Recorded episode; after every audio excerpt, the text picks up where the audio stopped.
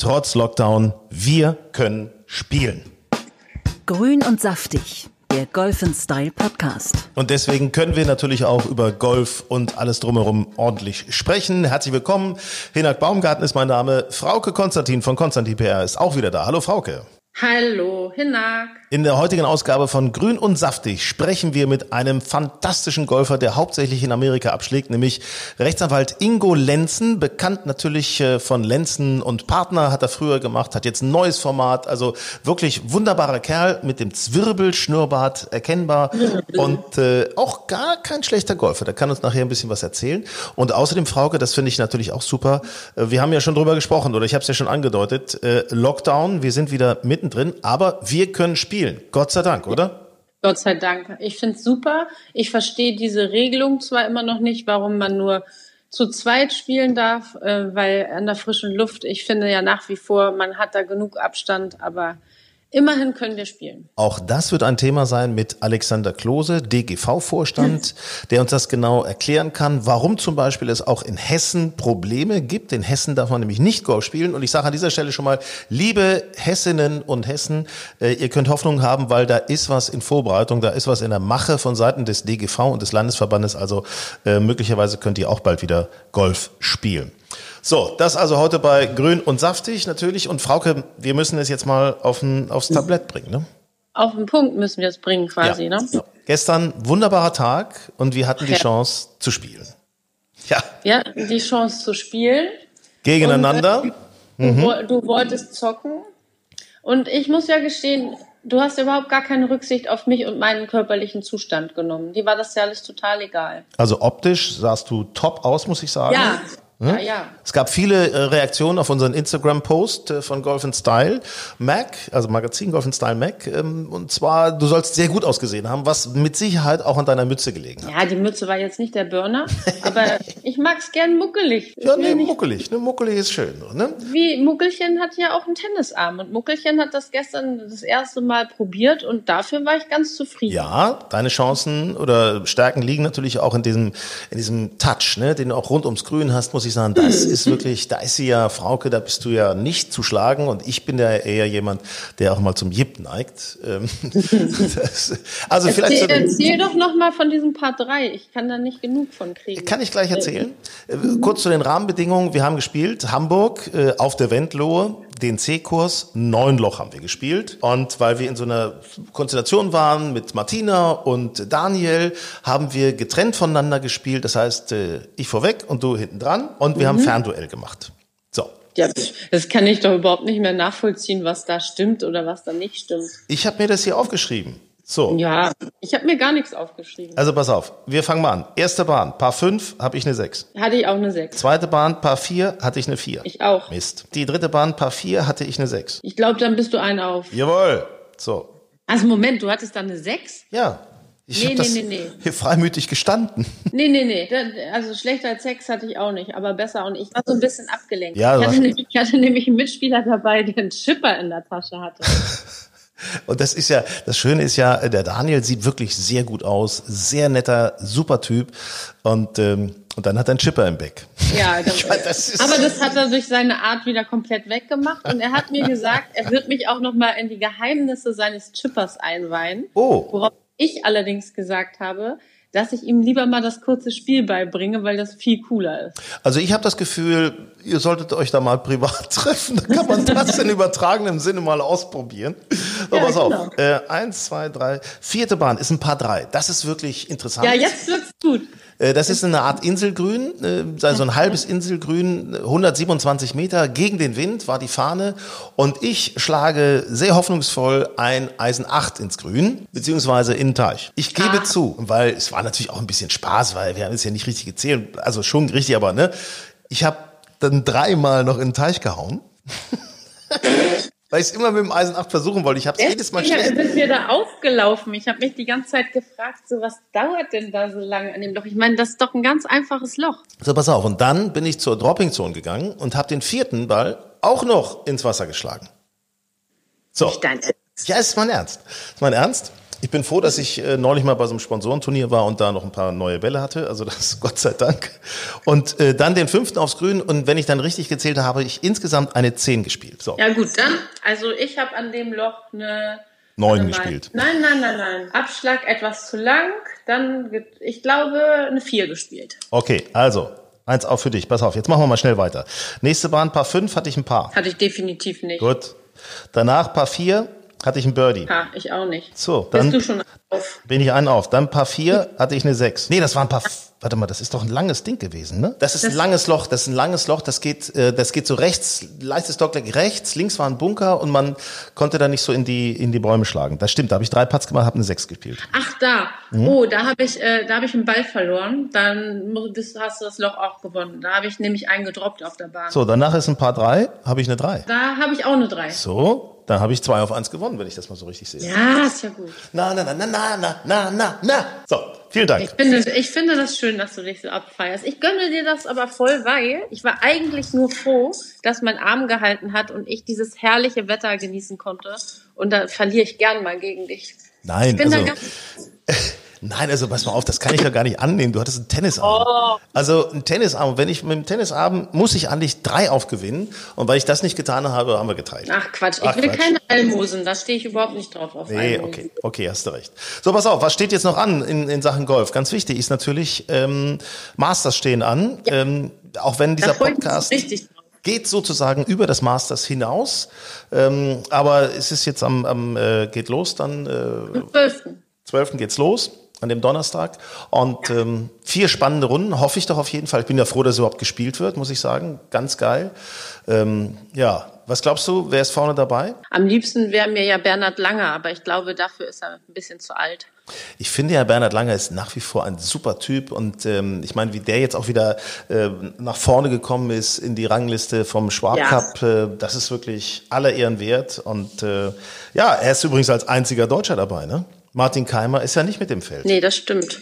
Ja, ich bin gespannt. Also ich meine, die üblichen Verdächtigen werden das sicherlich wieder unter sich ausmachen, aber ich weiß nicht, hast du schon einen Favoriten? Ich habe mir da noch gar nicht so Gedanken drüber gemacht. Also ich bin mir absolut sicher, der Typ rockt das ganze Jahr. Bryson DeChambeau, der wird da Ja. auf, aufdrehen und wird den, den, die Fairways zerteilen mit seinen Drives.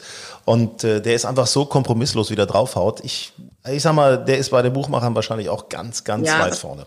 Also das finde ich sowieso Wahnsinn, was die da äh, für Drives raushauen. Ich würde das gerne mal live sehen. Das würde ich auch gerne. Ich habe äh, öfter schon mal kennengelernt äh, die Frau vom ähm, vom Aufsichtsrat äh, der Linde AG und das ist ja Nina Ruge, äh, ZDF-Moderatorin früher und ähm, die habe ich schon mal gefragt, Mensch, kann dein Mann, der ist da nämlich Mitglied im äh, beim Masters in Ja. Augusta, kann der mich nicht mal mitnehmen? Ja, sie sagt so, du, diese Anfrage haben wir tausendmal im Ja, Jahr. das glaub ich. ist so, Ja. so viele Leute kann der da gar nicht unterbringen. Also, naja, also ist ein bisschen schade, das wird wahrscheinlich einem auf ewig verwehrt bleiben. Oder wir machen da mal eine Grün- und Saftig-Reise hin. ja, genau. Ja, die haben, glaube ich, auf uns gewartet. Eine Grün- und Saftig-Podcast-Reise, Live-Podcast von den Masters. Das wäre etwas, was ich mir gut vorstellen könnte. Ja, da bin ich dabei. Können wir direkt machen. Wir haben ein Buch, über das wir reden wollen, und zwar 101 Dinge, die man über Golf wissen sollte. Von Michael Basche, das Buch. Mhm. Er schreibt unter anderem für verschiedene Golfportale und so weiter. Und ähm, ich habe das Buch von ihm geschickt bekommen und ähm, ich glaube, wir wollten das irgendwie mal ähm, verlosen. Ja, lass uns doch erstmal reingucken. Ich sage jetzt mal irgendeine Seite. Ich sage Seite 73. Schlag mal auf, Seite 73. Und was steht da? Golfgrößen. Arnold Palmer, Jack Nicklaus. Steht das da drin? Tiger Woods? Nee. Sag noch mal eine andere Seite. Das ist eine blöde Seite. Äh, Ach, hier, tatsächlich, du hast es davor. Arnold Palmer ist auf Seite 70. Der König unseres Spiels nennt sich die nennt sich das Kapitel. Davor kommt der goldene Bär. Schlag doch mal auf, Seite 54. 54. Schwere Kost, das Regelwerk. Oh ja. Oh Da ja. geht es um die Tiefen des Regelbuchs, wenn Droppen, der Einsatz eines neuen Balls und so weiter. Regelverstöße. Ich habe eine gute Idee. Dieses Buch sollten wir unbedingt Donald Trump mal schicken. Weil, also, wer 18 Mal Clubmeister, selbsternannter Clubmeister geworden ist, da kann irgendwas nicht so ganz richtig äh, gewesen sein. Ne? Also, was man da so alles liest über dies, in diesem Buch von über Donald Trump, wie er so Golf spielt. Nee, toll. Okay. Ähm, Ah, guck mal, apropos US-Präsidenten und andere, Seite 132, Golf und Politik. Mhm. Barack Obama, ja. Also hier geht, hier gibt's um, ah, hast du noch Sex, Golf und Klischees? Also da, das ist eine ziemliche Bandbreite, dieses Buch. Ich bin ja sehr zufrieden, muss ich ehrlich sagen, dass äh, dieses mit diesen Klischees, dass das so langsam aufhört, weil immer mehr Leute auch jetzt durch Corona Golf spielen. Das ist, ist, mhm. ja, ist ja echt ein richtiger Boom. Äh, Wahnsinn. Lass uns doch das, das Buch einfach, wenn wir da drei Exemplare von haben, dann lass uns die doch einfach jetzt verlosen, oder? Ja, das können wir gerne machen. Gut, dann machen wir das nämlich folgendermaßen. Liebe Leute, alle, die ihr dieses Buch gerne haben wollt von uns, von Michael Basche geschrieben, 101 Dinge, die man über Golf wissen sollte, dann bitte eine Mail schreiben an hallo at golfenstyle.de. Und man lernt übrigens auch, ähm, ob die Schotten wirklich das Golfspiel erfunden haben, was das 19. Loch ist und was ein Albatros mit Golfspielen zu tun hat. So, also gerade besonders für Golfanfänger, für Golfneulinge ist so ein Buch natürlich super geeignet, um da mal reinzukommen.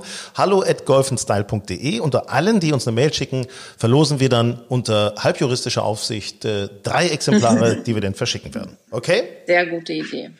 So, Frauke, ähm, wann, äh, wir sehen uns ja hier gerade wieder nur virtuell sozusagen mhm. per Leitung wegen der Corona-Auflagen. Ähm, wann machen wir unseren nächsten Zock? Ja, jederzeit gerne. Ich finde, das Wetter hält sich wunderbar. Müssen ja. wir mal unsere beiden Mitspieler befragen, dass wir wieder zwei Zweierflights haben und dann vielleicht mal auf einem anderen Platz. Gerne. Also das, äh, wir halten euch auf dem Laufenden. Das ist ein Race, das ist noch nicht beendet. Obwohl ich zugeben muss, dass ich natürlich in einer guten Position mich befinde. Ja, du, du suchst dir, ähm, du suchst dir gehandicapte Frauen. Das ist ja dann auch einfach. Du, das, ich bin ja gar kein Gegner gewesen. Und jetzt das Promi-Gespräch. Grün und saftig. Ja, und in unserem Promi-Gespräch, da kümmern wir uns jetzt natürlich auch um Rechtsstreitigkeiten. Und wer ist da der prominenteste Vertreter? Natürlich von Lenzen und Partner. Ingo Lenzen. Es soll ja auch mal Streit auf dem Golfplatz geben. Moin Ingo, grüß dich. Moin, moin. Mal Ingo, äh, letzte Golfrunde, wann warst du unterwegs? Du, ganz ehrlich, dieses Jahr hat es ja durch die große Pandemie also ein paar Einbrüche gegeben und somit für mich auch. Also ich habe tatsächlich das letzte Mal im Juni gespielt. Okay. Meinem Sohn. Obwohl normalerweise hätte man ja schon jetzt ein bisschen viel Zeit. Ne? Also es ist, oder viele haben die Zeit genutzt, sagen wir es mal so. Golf ist im Aufschwung.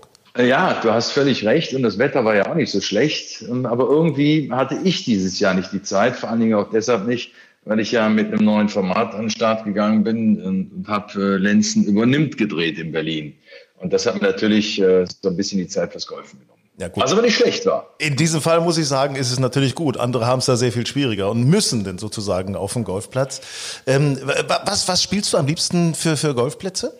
Ähm, am, am allerliebsten spiele ich tatsächlich Golfplätze in Arizona. Okay. Ähm, das hat aber auch damit zu tun, ähm, weil mein Sohn in Arizona lebt. Der spielt da Golf für, für ein College-Team. Und wann immer ich kann, bin ich drüben und hau mit dem natürlich am allerliebsten auf den Ball. Was ist für dich der Unterschied zwischen Amerika-Golf und äh, Deutschland- oder Europa-Golf? Ja, die Plätze sind natürlich ganz, ganz anders. Ne? Also gerade in Arizona hast, hast du natürlich ganz, ganz viele ähm, sogenannte Desert Courses, ähm, wo rechts und links wirklich so Wüstensand ist und du hast in der Mitte halt nur die Greens und, und die Fairways. Und das ist natürlich ein großer Unterschied zu, zu Deutschland, wo du, wenn du auf älteren Plätzen spielst, natürlich auch oftmals einen alten Waldbestand hast, äh, der natürlich auch das eine oder andere Problem bringt. Das heißt aber nicht, dass die amerikanischen Plätze einfacher sind.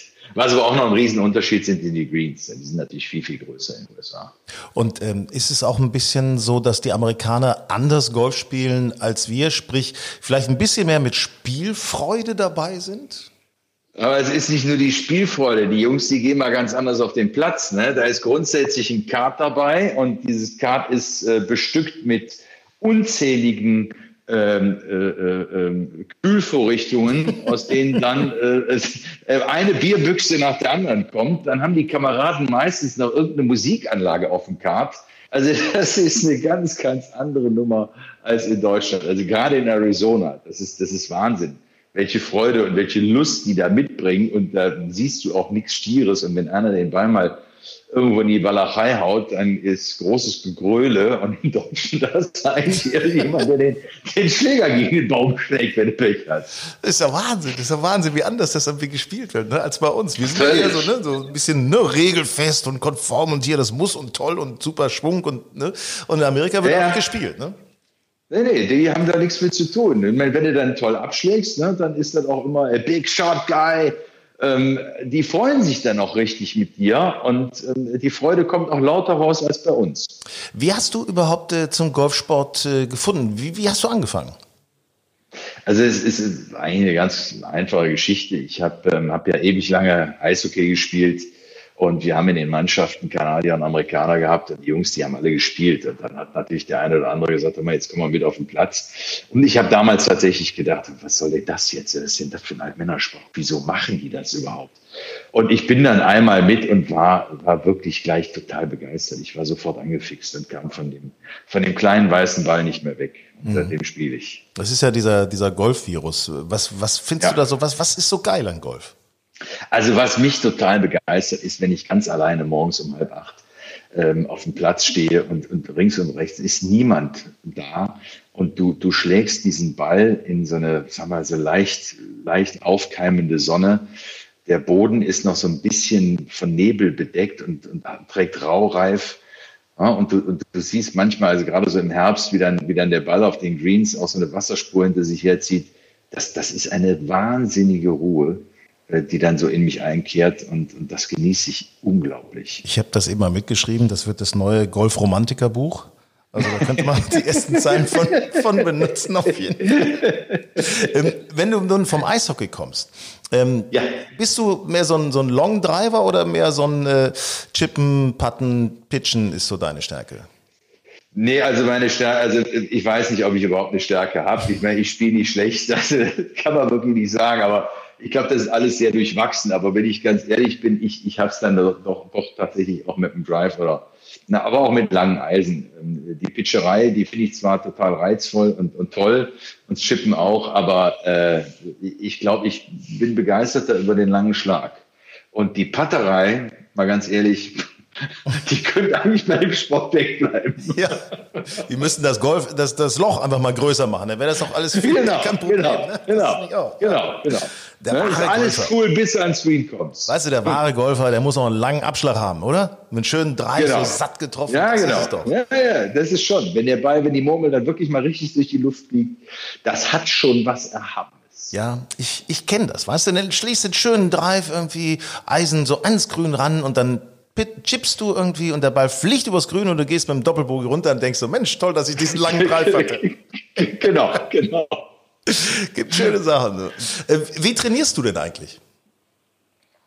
Ähm, sehr wenig, wenn ich ehrlich bin. Mhm. Sehr, sehr wenig. Ähm, aber wenn ich trainiere, dann, dann wirklich ja so, wie es jeder macht. Da gehst auf die Range und, und, und machst dann äh, 10 Schläge, 20 Schläge mit jedem einzelnen Schläger. Und ähm, wenn du dann merkst, äh, da hapert es irgendwo, dann kommst du am nächsten Tag wieder und äh, nimmst nur den Einschläger mit und äh, widmest dich einfach mal dem Pitchen oder Chippen. Ja, das, ist, das Ganze hat ein System, kann ich gerade erkennen. Also das ist, also gehst du, ich sag mal, was ich, was ich wissen wollte, bist du mit einem Trainer unterwegs oder guckst du dir mal Videos im Netz an und versuchst das? Nee, ich gehe grundsätzlich, ich gehe grundsätzlich mit keinem Trainer. Also das, das äh, mache ich nicht mehr. Aber das hat nichts damit zu tun, dass ich kein Vertrauen habe. Ich habe ähm, wirklich zum Glück jemanden an meiner Seite, äh, nämlich meinen Sohn, äh, der kann's ja. und ähm, der kann mit ganz wenigen Handgriffen zeigt er mir, wo der Haken liegt, ja, oder sagt mir nimm mal bitte die, die Hüfte ein bisschen früher mit oder sonst irgendwas und dann, dann weiß ich Bescheid. Und da ich meistens mit ihm spiele in Amerika, habe ich wirklich einen, einen Trainer, der nicht zu toppen ist. Ja, als, als Vater eines ähm, äh, halbprofessionellen äh, College-Spielers, äh, was für ein Handicap hast du denn überhaupt? Äh, ich habe jetzt äh, 10,8, glaube ich. Das ist doch ordentlich. Das ist ordentlich. Ja, das ist okay. Ja, dann würde okay. ich dir auf der Runde ruhig mal ein paar vorgeben, das ist kein Problem. ja, ja, ist klar, ist klar. In aller Bescheidenheit, mein ja, Lieber, ne? in aller Bescheidenheit. Natürlich. Sag mal, nun, du als äh, Spezialist in Sachen Recht, Gibt es eigentlich ja. auch äh, Fälle, sagen wir mal, Rechtsfälle auf dem Golfplatz, die dir irgendwie bekannt geworden sind? Ja, also du kannst das sicherlich, wenn, wenn der eine Kollege abschlägt und ähm, haut den, haut, haut, haut einen Socket und der Ball trifft den anderen am Unterschenkel, dann kann es ja schon mal Krieg geben zwischen den Kollegen. Ne? Ja. Gerade dann, wenn man sich nicht kennt. Ja? Ich, ich frage mich immer, wer, wer haftet durchaus denkbar. Wer haftet denn da? Der Spieler oder der Club? Äh, ganz ehrlich, also wenn einer, wenn einer anfängt zu prozessieren, während er frei hat, äh, da habe ich null Verständnis für. Ähm, ich würde, ich würde auch so einen Rechtsstreit nicht annehmen als Anwalt, mhm. aber ganz bestimmt nicht. Was ich aber mal erlebt habe, war, ähm, dass ein paar übermütige Jungs ähm, mal so ein Kart in den Teich gefahren haben.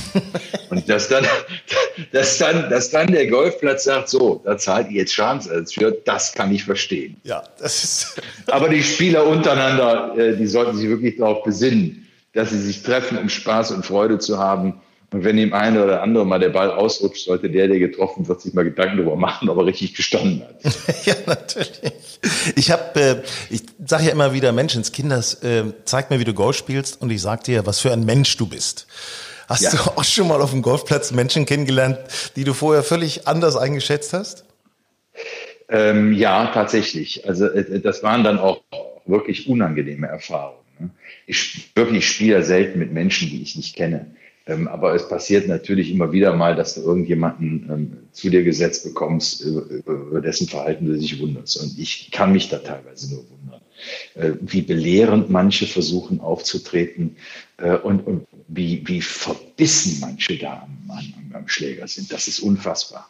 Aber so ist es, da müssen wir mit klarkommen und äh, eine Lehre ziehst du da draus. Wenn du den Kameraden das nächste Mal siehst, dann Entferne dich und meide ihn. Meide ihn. Axel Schulz hat mir eine schöne Geschichte erzählt. Er hatte mal Vertragsverhandlungen und ist mit dem Golf spielen gegangen. Und hinterher, weil der so geschummelt hat, hat er gesagt, nee, pass auf, das mit dem Vertrag kannst du vergessen. Du bescheißt mich ja denn wahrscheinlich auch in unserem Vertrag. Ja, genau, genau, genau, genau, genau. Wahrscheinlich ist das so. Nee, besonders finde ich über die Kameraden, die, die diesen weiteren Schläger unten am Fuß haben, ne? Das sogenannte Footwedge, mm. ja, die, den, die den Ball irgendwie aus dem Aus immer wieder aufs Green kriegen, beziehungsweise aufs Fairway kriegen. Es ist unfassbar. Hallo, hier liegt er doch, hier ist er doch, ja. Ja, ja, genau, genau, genau. Habe ich gar nicht mit gerechnet, dass er doch noch da ist.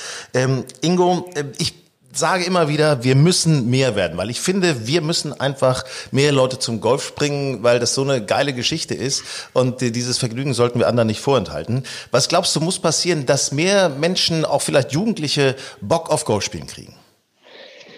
Ich, ich, glaube, wir müssen uns da einfach mehr öffnen. Ne? Und Golf muss, aber das ist ja eine, eine, alte Weisheit, diesen, diesen Makel wegkriegen von, äh, das ist ein Sport für Leute, die Kohle haben. Und das ist halt überhaupt nicht. Golf ist im Endeffekt gar nicht so teuer. Äh, wenn du das mit anderen Sportarten vergleichst, ähm, wie zum Beispiel Segeln oder sowas, da, da ist Golf sicherlich sehr, sehr leicht erreichbar. Und du musst die, den Zugang zu den Plätzen einfach leichter machen. Diese, diese äh, Anwandlung, dass wir immer noch ähm, Mitgliedschaften in den Golfclubs brauchen, äh, bevor du überhaupt da drauf darfst auf dem Platz, das ist einfach schwierig. Du kannst ja in Deutschland, klar gibt es den, den, den, diese Vereinigung Clubfreier Golfer, aber die werden natürlich in diesen Clubs meist nicht so gern gesehen. Zumindest kenne ich das hier aus meiner Region so. Das heißt, man erwartet, dass der Mitglied in einem Club ist, ähm, und da seine Jahresgebühr bezahlt hat und dann kann er auf dem Platz nochmal eine Gebühr bezahlen. Und das ist was, was es in Amerika so gut wie gar nicht gibt. Ähm, da gibt es ein paar Privatclubs, da kommst du auch gar nicht drauf.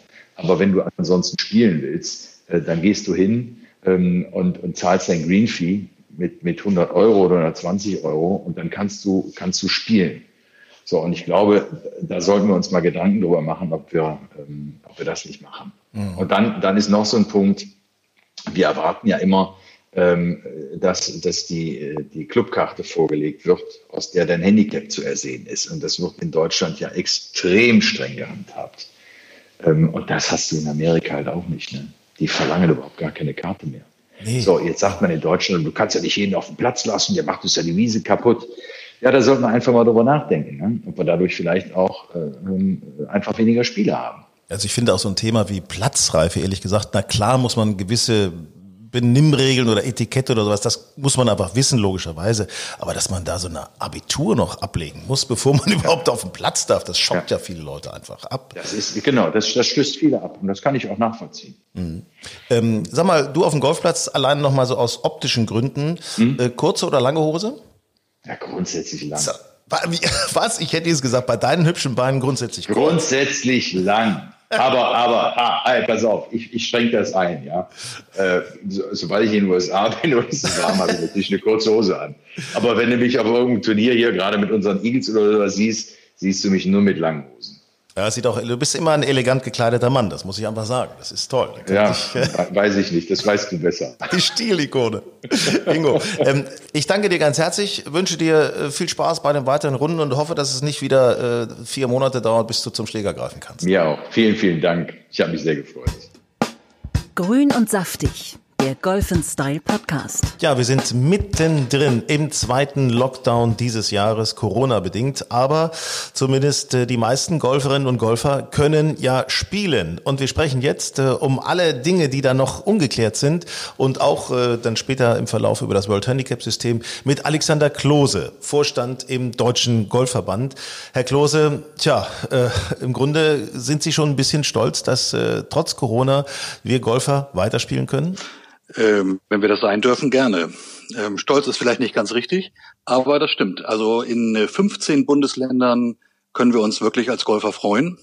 Da ist Golf als Individualsport von dem eigentlichen Verbot ausgenommen und insofern kann da Golf gespielt werden. Aber man darf auch ein klitzeklein bisschen Wasser in den Wein einschenken. In einem Bundesland ist es nämlich nicht so. Sie sprechen Hessen an. In Hessen gab es Ärger wegen des Begriffes Individualsport. Was genau ist da passiert? Ja, in Hessen haben wir eine Situation, auch da gab es eine Verordnung, wie in den anderen Bundesländern auch, von der Golf dann profitiert hätte. Und es hat auch drei Tage geklappt. Aber dann hat die Landesregierung sich entschlossen, auch Sportstätten insgesamt zu schließen.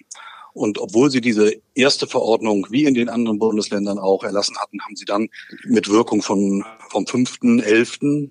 Äh, eine neue Verordnung erlassen und haben dann tatsächlich auch neben vielen, vielen Beschränkungen auch die Sportstätten komplett geschlossen. Kann der DGV da etwas tun, also sprich möglicherweise klagen?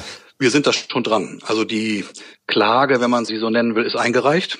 Äh, das heißt, der Deutsche Golfverband hat zusammen mit dem Hessischen Golfverband sich eine Golfanlage rausgepickt, ähm, die für uns exemplarisch steht, weil sie brauchen ja immer jemanden, der unmittelbar von der äh, Beschränkung auch betroffen ist. Das sind die Verbände nicht, aber es sind die Golfanlagen und die Golfer. Und ähm, wir haben zusammen mit dieser Golfanlage gestern bereits einen sogenannten Normenkontrollantrag eingereicht. Das heißt, es wird auf jeden Fall sich dagegen gewehrt. Äh, der richtige, sehen Sie, sehen Sie Chancen? Sie sind äh, der Fachmann dafür? Also wir versuchen da jetzt wirklich mal den Hebel anzusetzen. Ähm, das ist nicht nur ein Normkontrollantrag, sondern wir haben auch noch eine einstweilige Anordnung dazu beantragt, damit es auch schnell geht. Ähm, wir glauben, dass es ein paar Gründe gibt, die das, was da passiert ist, eigentlich äh, wirklich äh, unter rechtsstaatlichen Maßstäben sehr, sehr fragwürdig erscheinen lässt. Also beispielsweise, ähm, dass man Golf und Spazierengehen so unterschiedlich behandelt, obwohl das alles nebeneinander passiert da draußen in der freien Natur, dass wir unter diesem Begriff Sportstätte sozusagen mitverhaftet werden, obwohl wir mit 100 Hektar Gelände eigentlich gar nicht so klassisch unter den Oberbegriff Sportstätte passen. Und da gibt's noch so ein paar andere Gründe. Also schauen wir mal, wir haben Hoffnung. Gott sei Dank, drücken wir auch ganz kräftig die Daumen. Gibt es für die anderen Verbände, für die anderen Bundesländer möglicherweise auch Anzeichen, dass es schwierig werden könnte oder läuft da alles ganz glatt momentan? Also es läuft im Wesentlichen glatt. Ähm, wir hören ab und an mal von einzelnen Ordnungsämtern oder einzelnen Gesundheitsämtern, die jetzt gerade in den letzten Tagen vielleicht auch mit der neuen Verordnung noch nicht so richtig ähm, wussten, wie sie umgehen sollen, dass es da einzelne Schließungen gab. Wir hören aber auch schon, dass das wieder rückgängig gemacht wurde. Also im Rest der Republik wird man vermutlich ähm, in Zweiergruppen und alleine oder mit Personen des eigenen Hausstands eben dann auch in Dreier- oder Vierergruppen ähm, weiter Golf spielen können und insbesondere an solchen Tagen wie diesem, wo die Sonne scheint. Sie haben es eben gerade angesprochen, die, die Voraussetzungen, um Golf spielen zu können, sind klar. Also Zweierflights oder eben Vierer bis zu Viererflights, wenn es maximal zwei Haushalte sind. Gibt es sonst noch was, was die Clubs, was die Spielerinnen und Spieler beachten müssen, damit es da nicht irgendwie Ärger geben kann? Also wir haben natürlich genau wie viele Golfanlagen auch uns die Frage stellt, was heißt jetzt eigentlich Individualsport? Ja, ist ein Individualsport auch ein Clubturnier? Ist das auch ein Training mit dem Pro? Ist das auch die Benutzung der Driving Range und so weiter? Und solange man sich an diese Grundregel hält, allein, zu zweit oder mit dem eigenen Hausstand dann auch größer, ähm, glauben wir, dass das alles geht. Nun können sie kein Turnier machen mit einer Siegerehrung und mit mit mit mit einer vollen Clubhausterrasse. Das machen wir in diesem in diesem Herbst sowieso schon nicht mehr. Aber ähm, solange sich das Spielen auf der Range oder beim Training oder auf dem Platz eben so darstellt, dass da einer alleine oder zwei miteinander unterwegs sind, müsste das eigentlich alles gehen. Hört sich alles nach einigermaßen guter Situation für uns Golfer an. Jetzt äh, werfen wir mal einen kleinen Blick auf die Clubs, auf die Vereine oder Betreibergesellschaften, äh, die so einen Golfclub unterhalten. Ähm, da war ja nun schon der erste Lockdown im Frühjahr. Was für Erfahrungen gibt es, wie sich das wirtschaftlich ausgewirkt hat? Ja, also wir sind, jetzt muss ich um Verständnis bitten, dass ich jetzt keine Details nenne, aber wir sind ähm, tatsächlich mit einer großen Umfrage zu den Auswirkungen der Corona-Pandemie auf Golf unterwegs gewesen unter unseren Mitgliedern. Wir veröffentlichen das auch in Kürze. Aber wenn man mal äh, zwei Werte rauspickt, ähm, dann kann man sagen, dass weit, weit, weit überwiegend die Golfanlagen mit der abgelaufenen Saison, äh, man halte sich fest, sehr zufrieden oder zufrieden sind. Also das geht eher in die Richtung 100 Prozent als in die Richtung 50 Prozent. Da herrscht also, ähm, nachdem der erste Frühjahrslockdown aufgehoben wurde, tatsächlich ja eine eher gute Stimmung. Man hat wahnsinnig viel aufgeholt. Es gab riesigen Zuspruch in Einsteiger, Schnupper, Probekurse. Und das sieht man sogar bei Mitgliedschaften die sich deutlich ähm, positiv entwickelt haben. Das ist ja auch ein Trend, der sich auch äh, aus dem Ausland beobachten lässt, äh, Amerika, Australien und ja eben, wie Sie sagen, auch in Deutschland. Das heißt, Golf ist ein, ein Magnet geworden. Kann man im Grunde sagen, Corona hat dem, so, so komisch das klingt, Corona hat dem deutschen Golf geholfen? Ich denke schon. Ähm, wenn man das auf so eine einfache Formel bringen will. Ähm, die Golfentwicklung hängt natürlich immer stark von den Rahmenbedingungen ab. Und wenn äh, Menschen nicht mehr in den Urlaub ins Ausland fahren im Sommer, sondern sich in der Nähe umschauen, was kann ich denn an meinem Wohnort tun und was hat vielleicht auch keine erhöhten Infektionsrisiken, Golf an der, in der freien Natur, an der frischen Luft, dann ist das diese Rahmenbedingung gewesen, glaube ich, ähm, die den Golfanlagen sehr geholfen hat. Und ich denke auch, dass wir ähm, als, als Golfanlagen gut aufgestellt sind. Also die Schnupper, Probier, Einsteigerangebote, das alles gibt es ja. Und darauf gab es, glaube ich, im Sommer einen richtig großen Fokus.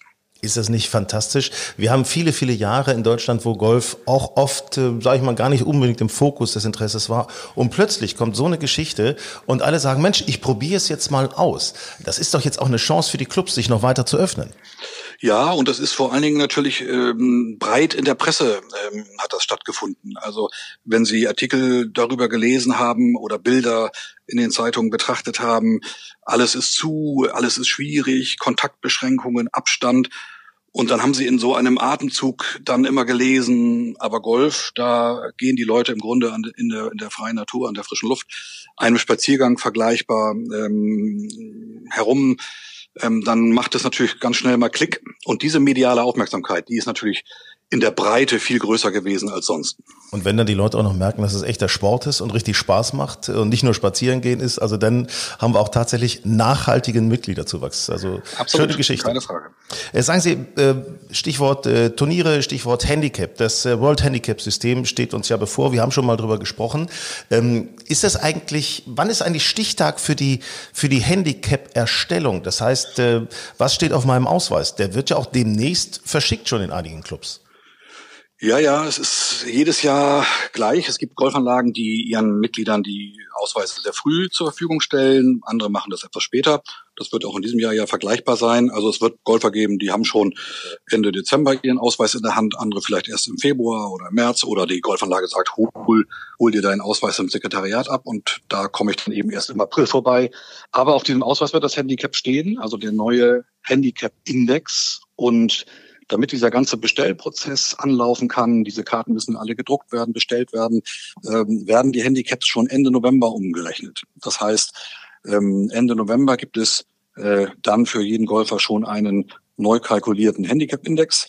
Und wenn ein Golfclub dann irgendwann seine Ausweise bestellt, dann werden diese neuen Handicap-Indexe da drauf gedruckt. Und wenn ich dann den Ausweisumschlag in der Hand halte, dann kann ich mich freuen, dass ich vielleicht ein niedrigeres oder ein höheres oder das dasselbe wie vorher habe. Gibt es eigentlich eine Faustregel, die man sich jetzt nochmal merken kann für das neue World Handicap System? Also man kann sich im Grunde als Faustregel nur eines merken, wenn man in der letzten Zeit gut gespielt hat, dann wird das Handicap vermutlich auch eher besser werden. Wenn man in der letzten Zeit, letzte Zeit, in den letzten Jahren, in den letzten ein, zwei, drei, vier Jahren, wenn man da eigentlich nach und nach schlechter gespielt hat, weil man die Spielstärke nachlässt, dann wird das Handicap vermutlich ein Stück nach oben gehen, weil eben nur noch auf die besten acht der letzten 20 Ergebnisse geguckt wird und eben nicht mehr auf das, was ich vor langer Zeit schon mal konnte oder ähm, was ich ähm, vor langen Jahren ähm, an, an, an guten Ergebnissen eingespielt habe. Ähm, allerdings muss man noch eins dazu wissen. Wir haben ja 70 Prozent der Golfer. Ähm, das sind die, die einen Handicap haben von 26,5 oder drüber. Und bei denen wird es ja auf keinen Fall ein schlechteres Handicap geben, weil wir ja eine Grundregel haben, dass wir Handicaps 26,5 und drüber nie heraufsetzen. Alexander Klose, ich danke Ihnen ganz herzlich für diese ja doch klaren Worte und Einordnung, wie es mit dem Golf weitergeht und wie die aktuelle Situation ist. Gerne. Grün und saftig, der Golf Style Podcast.